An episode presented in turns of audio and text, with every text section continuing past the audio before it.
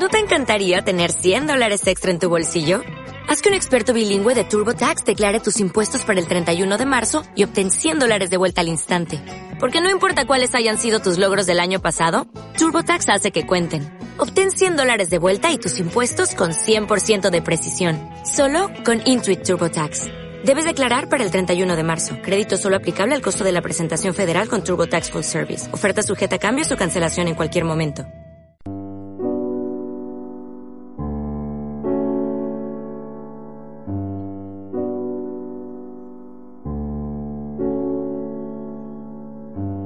En Neo FM comienza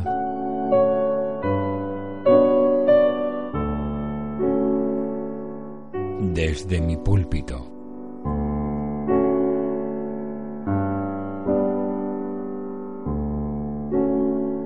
Un programa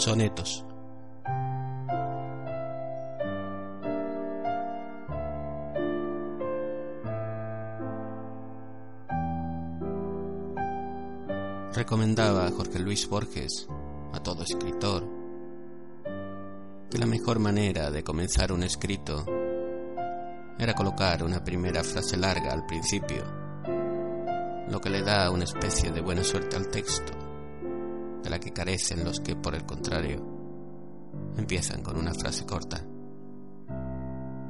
Decía que la causa le era desconocida o que provenía de un origen mágico, pero que la primera frase de todo escrito debe ser larga.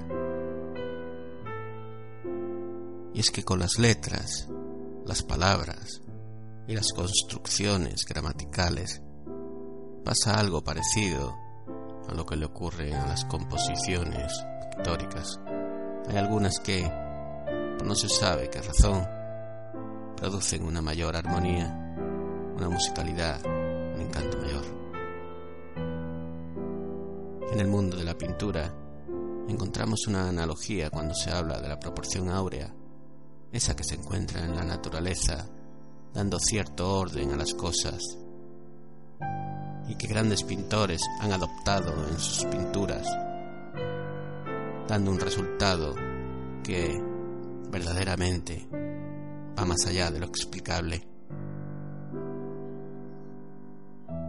Estoy seguro que de la misma manera en la música debe ocurrir lo mismo con algún tipo de ritmo o melodía, aunque no sabría decir cuál, porque eso explicaría lo que me ocurre, por ejemplo, con ciertas melodías de Ennio Morricone que me dan ganas de llorar por un motivo que no entiendo.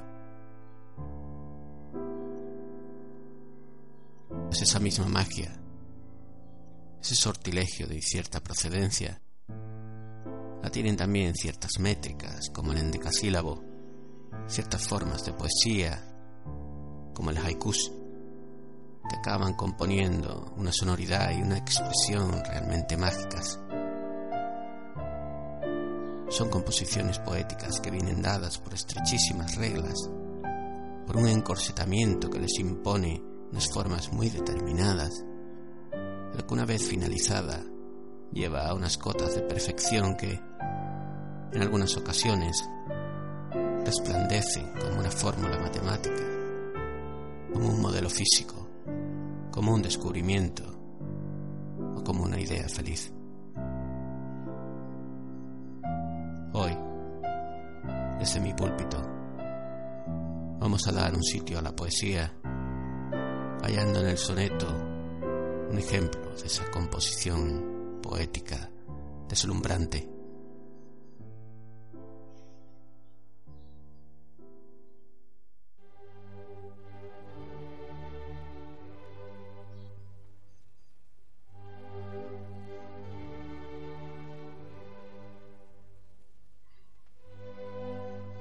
14 en decasílabos, formando cuatro estrofas, dos cuartetos y dos tercetos, con rima a BBA, a y una combinación más libre en la rima de los tercetos. Provenientes del renacentismo italiano, fue en el siglo XVI cuando algunos poetas españoles, fuertemente influidos por Dante Alighieri o Petrarca, decidieron transponer la forma de soneto italiano al español, dando lugar a una senda de expresión poética que pocos grandes poetas se han resistido a transitar. Quizá la expresión más elegante por sencilla y primitiva de un soneto español no se la diera en la primera mitad del siglo XVI Garcilaso de la Vega. Su soneto número 5 dice así. Escrito está en mi alma vuestro gesto, y cuanto yo escribir de vos deseo, vos sola lo escribisteis, yo lo leo tan solo, que aún de vos me guardo en esto. En esto estoy y estaré siempre puesto que aunque no cabe en mí cuanto en vos veo, de tanto bien lo que no entiendo creo, tomando ya la fe por presupuesto. Yo no nací sino para quereros, mi alma os ha cortado a su medida, por hábito del alma mismo os quiero. Cuanto tengo, confieso yo de veros, por vos nací, por vos tengo la vida, por vos he de morir y por vos muero. Y he dicho primitiva, porque fue de los primeros. Sencilla porque busca la expresión de un sentimiento desde la pureza. Y elegante porque lo consigue de una manera muy directa, sin artificios, y con un final perfecto como un círculo.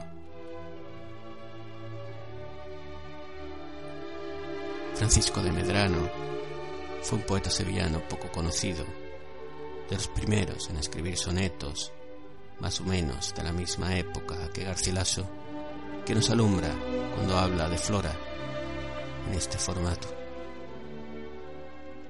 Tus ojos, bella flora, soberanos, y la brollida plata de tu cuello, y ese, envidia del oro, tu cabello, y el marfil torneado de tus manos.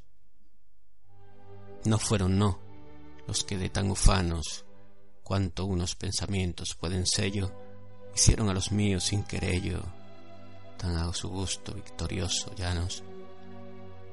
Tu alma fue la que venció a la mía, que, expirando con fuerza aventajada por ese corporal apto en instrumento, se lanzó dentro de mí, donde no había quien resistiese al vencedor la entrada porque tuve por gloria el vencimiento.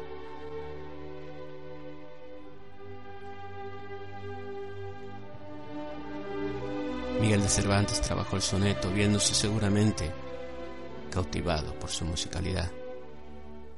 Escribió este dedicado a su amigo Lope de Vega. Yace en la parte que es mejor de España una apacible y siempre verde vega a quien Apolo su favor no niega, pues con las aguas de Licón las baña. Júpiter, labrador por grande hazaña, su ciencia toda en cultivar la entrega, Silenio alegre, en ella se sosiega, Minerva eternamente la acompaña. Las musas su parnaso en ella han hecho, Venus honesta en ella aumenta y cría la santa multitud de los amores, y así, con gusto y generar provecho, nuevos frutos ofrece cada día de ángeles, de armas, santos y pastores.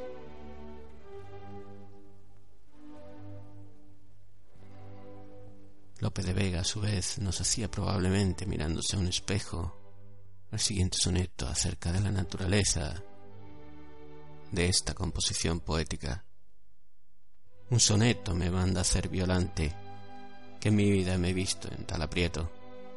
Catorce versos dicen que soneto. Burla burlando, van los tres delante. Yo pensé que no hallara consonante y estoy a mitad de otro cuarteto. Mas si me veo en el primer terceto, no hay cosa en los cuartetos que me espante. Por el primer terceto voy entrando y parece que entré con pie derecho, pues fin con este verso le voy dando. Ya estoy en el segundo y aún sospecho que voy los trece versos acabando. Contad si son catorce, está hecho.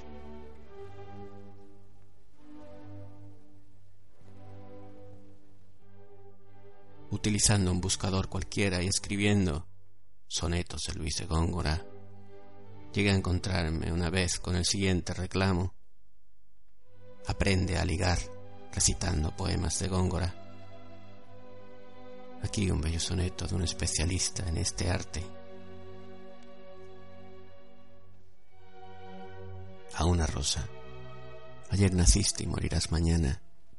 Para tan breve ser, ¿Quién te dio vida?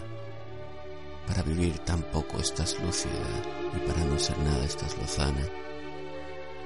Si te engañó su hermosura vana, bien presto la verás desvanecida, porque en tu hermosura está escondida la ocasión de morir, muerte temprana. Cuando te corte la robusta mano, ley de la agricultura permitida, grosero aliento acabará tu suerte no salgas, que te guarda algún tirano. Dilata tu nacer para tu vida, que anticipas tu ser para tu muerte. Y ya puesto con Luis de Góngora, recitaré un soneto también de Francisco de Quevedo, aunque solo sea por hilar, por asociación de ideas. Amor me ocupa el seso y los sentidos absorto estoy en éxtasis amoroso, no me concede tregua ni reposo esta guerra civil de los nacidos. Explayóse el raudal de mis gemidos por el grande distrito y doloroso del corazón, en su penar dichoso, en mis memorias anego en olvidos. Todo soy ruinas, todo soy destrozos, escándalo funesto a los amantes que fabrican de lágrimas sus gozos los que han de ser y los que fueron antes, estudien su salud en mis sollozos y envidien mi dolor, si son constantes.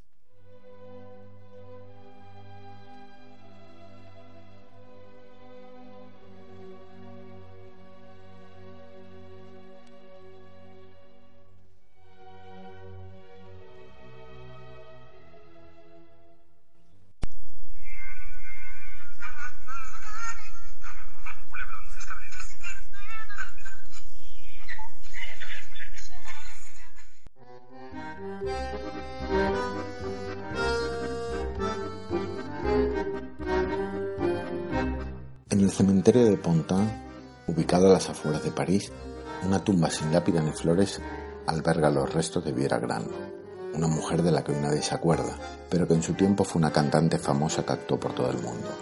Su timbre de voz, elegante y apagado, se asemejaba al de Marlene Dietrich, aunque en los Estados Unidos la apodaron la Piaf polaca. Sin embargo, no todo fueron luces en su vida, sino más bien lo contrario. Llevó una existencia salpicada de tragedias, y los traumas y fantasmas del pasado la acompañarían hasta el final de sus días. Viera Gran, o Verónica Greenberg, que es el nombre que le dieron sus progenitores, vino al mundo en algún lugar de Rusia en el año 1916, y no en Varsovia ni en 1918 como ya aseguraba. Era la menor de tres hermanas y fue criada por su madre, ya que su padre, más interesado en la caza, el vodka y las apuestas que en una vida familiar, las abandonó cuando Viera contaba tres años. Siendo aún niña, Viera se interesa por el baile y consigue entrar en la prestigiosa escuela de danza de Irina Prusica, adquiriendo una formación que posteriormente le permitiría actuar en diversos cabarets. Hasta que un día, un accidente automovilístico, en el cual se fractura la pelvis, pone fin a su carrera como bailarina. Pero Viera, además de una gran belleza, posee una voz prodigiosa y su talento no pasa inadvertido. Así, a finales de 1934, graba ya sus dos primeros discos, con el nombre de Silvia Green, y en 1937 sale de gira por toda Polonia. Viera comienza a ganar mucho dinero y se dedica a invertirlo, adquiriendo inmuebles, joyas, pieles, un café en sociedad con una de sus hermanas y hasta un coche, un Buick de 8 cilindros. En 1938 interpreta un papel en la película Domni, Sin Techo, que fue la última película yiddish producida en Polonia antes de la guerra. Después llegan los nazis y el gueto, del que logra escaparse en 1942 gracias a la ayuda de su marido, un católico polaco. Y llega también la separación de su madre y hermanas, a las que ya no volverá a ver. A partir de ahí, y hasta el final de la contienda, Viera vive salto de mata, huyendo de un lugar a otro, ocultándose en diversas casas, portando documentación falsa y tiñéndose el pelo de rubio para ocultar sus orígenes. Por si esto fuera poco, Viera se entera de que su familia ha sido enviada a Treblinka y en junio de 1944 tiene un hijo que moriría de inanición. Finalizada la guerra, comienza para Viera un segundo calvario. Es acusada de haber colaborado con los nazis y de haber sido una delatora y un agente doble. Se comenta que iba por el gueto sin brazalete, acompañada de personas del entorno de la Gestapo, y que su trabajo consistía en descubrir a judíos ocultos en el lado ario y a miembros de las organizaciones clandestinas polacas. También se le echan cara haber cantado para los alemanes y colaboracionistas en el Café Stuka. Por cierto, acompañada al piano por Vladimir Spielman, quien año más tarde serviría de inspiración a Polanski para su premiada película El pianista. Los rumores no dejan de crecer y los supervivientes la rehuyen. Spielman, sin ir más lejos, y que por entonces es director musical de la radio polaca, le niega ayuda cuando ella va a pedirle trabajo. Ambos quedan enemistados para siempre, y a este respecto circulan las sospechas de que quizá ninguno de los dos tuvo un comportamiento demasiado ético durante la ocupación, y que cada uno de ellos sabía demasiado del otro. En sus memorias Spielman ni siquiera la nombra. El caso de Viera Gran es llevado al Tribunal Ciudadano Central de Judíos de Polonia. De diciembre de 1946 a enero de 1949 se escuchan los testimonios de medio centenar de testigos y finalmente el tribunal concluye rechazando los cargos que pesan contra ella y decretando su absolución. En 1950, Viera que en 1947, en mitad del proceso, se había bautizado, probablemente en un intento por escapar a la jurisdicción del Tribunal Judío, solicita al Ministerio de Seguridad Pública los documentos necesarios para poder irse de Israel, donde no se quedará mucho tiempo ante el enrarecimiento del ambiente y en un entorno cada vez más hostil, Viera decide regresar de nuevo a Europa, esta vez a Francia. París al principio la recibe con indiferencia, pero pronto es contratada para cantar en las salas más prestigiosas y en los hoteles más elegantes de la capital. Comparte escenarios con artistas de la talla de Maurice Chevalier o Charles Aznavour y realiza giras por otros países, ofreciendo conciertos en lugares emblemáticos como la Sala Pleyel o el Carnegie Hall. Pero los supervivientes del holocausto la acechan por todo el mundo y no dejarán de perseguirla, hasta denunciada a las autoridades francesas por haber colaborado con la Gestapo, siendo esta la razón por la que nunca obtuvo la nacionalidad ni el pasaporte francés. A principios de los 70, el empresario israelí Roman Messing tiene que suspender una gira de 10 conciertos en Israel ante la aluvión de llamadas informando sobre el pasado del artista y porque el público acudía a los conciertos vestido con pijamas a rayas. Este hecho supuso un mazazo definitivo para la carrera artística de la diva. En febrero de 1972, Viera recibe una carta de Simon Wiesenthal, donde éste le escribe: Su nombre no figura entre la gente que colaboró con los nazis. En 1977, Viera sufre un ataque cardíaco tras leer un artículo editado por un diario polaco en donde se le atacaba con odio sin piedad. Es por esa fecha que decidí escribir un libro, La estafeta de la calumnia, como última tentativa de clamar su propia verdad. Las dificultades para publicarlo fueron muchas, la mayoría de los editores se mostraron reticentes, y la difusión que tuvo fue escasa, incluso algunas librerías de Israel se negaron a venderlo. Ya retirada de los escenarios, Viera pasa las últimas décadas de su vida recluida en su piso del distrito 16 de París, enloquecida y aquejada de manía persecutoria, sin salir a la calle, rodeada por un montón de papeles viejos, acompañada por sus secretos de la guerra y durmiendo con un destornillador y un martillo debajo de la almohada. Viera Gran, o Verónica Greenberg si se prefiere, fallece en marzo de 2007 en la casa de reposo San Casimir, un convento de monjas polacas.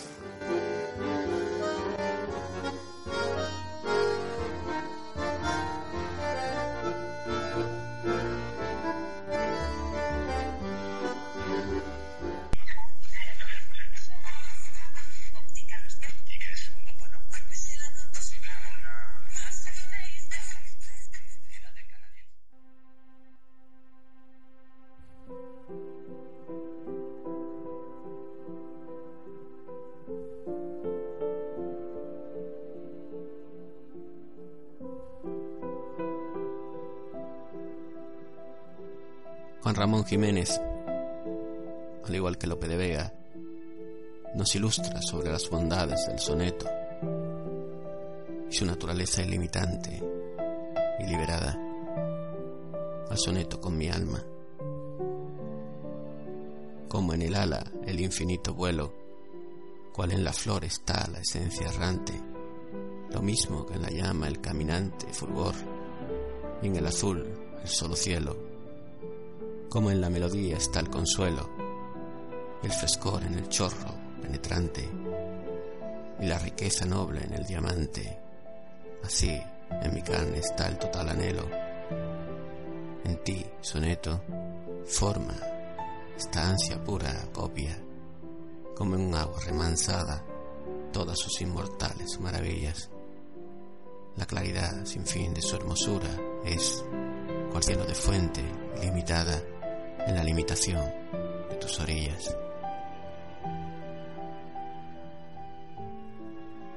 Y Rubén Darío ama a tu ritmo, ama tu ritmo y ritma tus acciones bajo tu ley, así como tus versos. Eres un universo de universos y tu alma una fuente de canciones. La celeste unidad que presupones hará brotar en ti mundos diversos y al resonar tus números dispersos, pitagoriza en tus constelaciones. Escucha la retórica divina del pájaro, del aire y la nocturna irradiación geométrica divina. Mata la indiferencia taciturna y engarza perla y perla cristalina, en donde la verdad vuelca urna.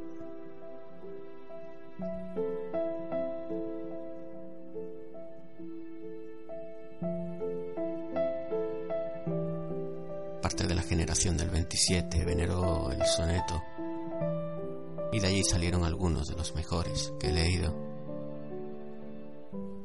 Escribió Rafael Alberti a Amaranta, rubios, pulidos senos de Amaranta, por una lengua del lebrel limados, pórticos de limones desviados por el canal que asciende a tu garganta Rojo un puente de rizos se adelanta e incendia tus marfiles ondulados. Muerde, heridor, tus dientes desangrados y corvo en vilo al viento te levanta. La soledad, dormida en la espesura, calza su pie de céfiro y desciende del olmo al alto del mar, de la llanura. Su cuerpo en sombra oscuro se le enciende y gladiadora como un ascua impura entre Amaranta y su amador se tiende. De todos ellos, Miguel Hernández alcanza una maestría sin igual en el arte del soneto. Ser honda, oficio, niña, es de tu pelo, nacida ya para el marero oficio, ser graciosa y morena tu ejercicio, tu virtud más ejemplar, ser cielo Niña, cuando tu pelo va de vuelo dando del viento claro un negro indicio, enmienda de marfil y de artificio, ser de tu capilar por rascanelo. No tienes más que hacer que ser hermosa, ni tengo más festejo que mirarte alrededor girando de tu esfera. Satélite de ti, no hago otra cosa si no es una labor de recordarte date presa de amor mi carcelera.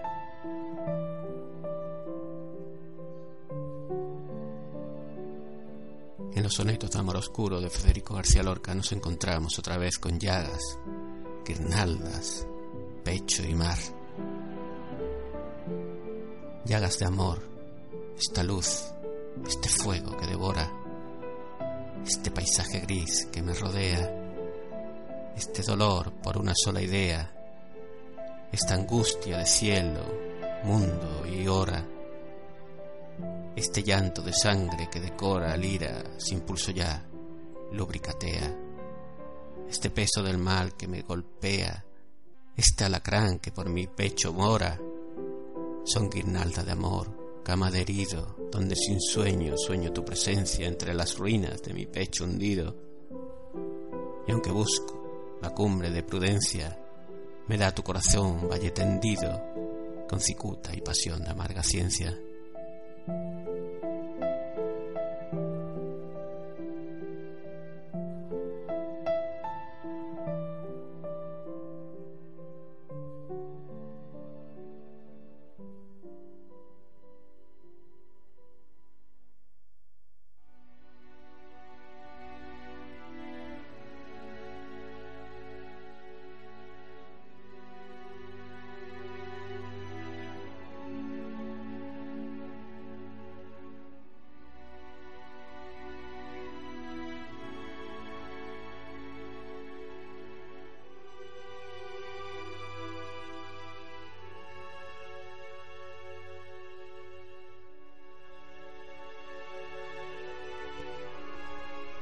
El poema Vida dice así. Después de todo, todo ha sido nada, a pesar de que un día lo fue todo. Después de nada o después de todo, supe que todo no era más que nada. Grito todo y el eco dice nada. Grito nada y el eco dice todo. Ahora sé que la nada lo era todo y todo era ceniza de la nada. No queda nada de lo que fue nada.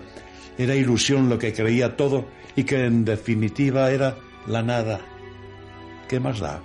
Que la nada fuera nada, si más nada será después de todo, después de tanto todo, para nada.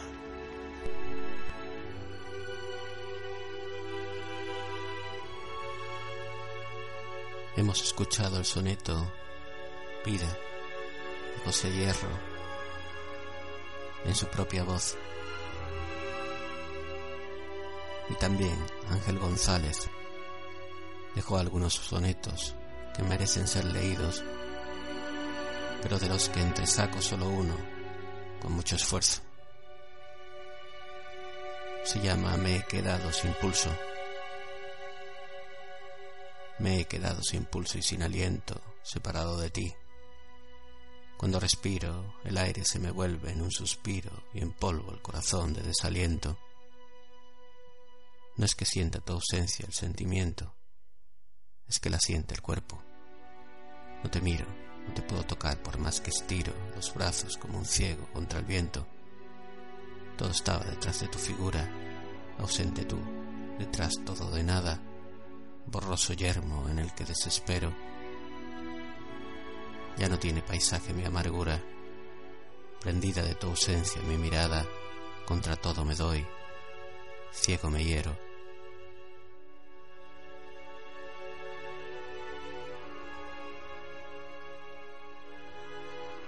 Leí no hace mucho a un escritor decir que el soneto estaba acabado, que era una estructura que no podía ofrecer ya más por sobreexplotada, ya sin jugo ese mismo día que leí eso, cayó en mis manos este soneto de Luis Alberto de Cuenca, originalmente del libro El otro sueño de 1987, pero que tengo en una recopilación de poemas llamado Su nombre era el de todas las mujeres, de la editorial Renacimiento. Se llama Soneto del amor atómico y dice así, Has minado la selva de mi pecho le has dado fuego todos mis olvidos. Has llenado de muertos y de heridos el pacífico reino de mi lecho. Te has subido a la lámpara del techo para bombardearme los sentidos. Has vertido explosión en mis oídos con tu voz nuclear siempre al acecho. No más fisión, amor, no más ojivas, ni más misiles en mi dormitorio. Cesen con tu victoria los enojos. Me rindo, tú has ganado. Mientras vivas, no alcanzarás un triunfo más notorio. Me has volado la mente con tus ojos.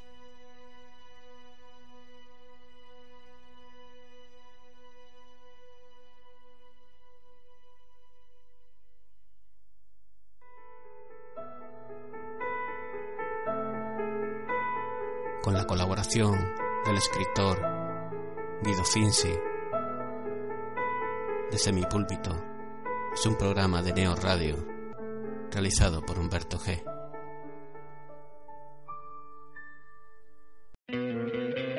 ¿No te encantaría tener 100 dólares extra en tu bolsillo? Haz que un experto bilingüe de TurboTax declare tus impuestos para el 31 de marzo y obtén 100 dólares de vuelta al instante. Porque no importa cuáles hayan sido tus logros del año pasado, TurboTax hace que cuenten. Obtén 100 dólares de vuelta y tus impuestos con 100% de precisión. Solo con Intuit TurboTax. Debes declarar para el 31 de marzo. Crédito solo aplicable al costo de la presentación federal con TurboTax Full Service. Oferta sujeta a cambios o cancelación en cualquier momento.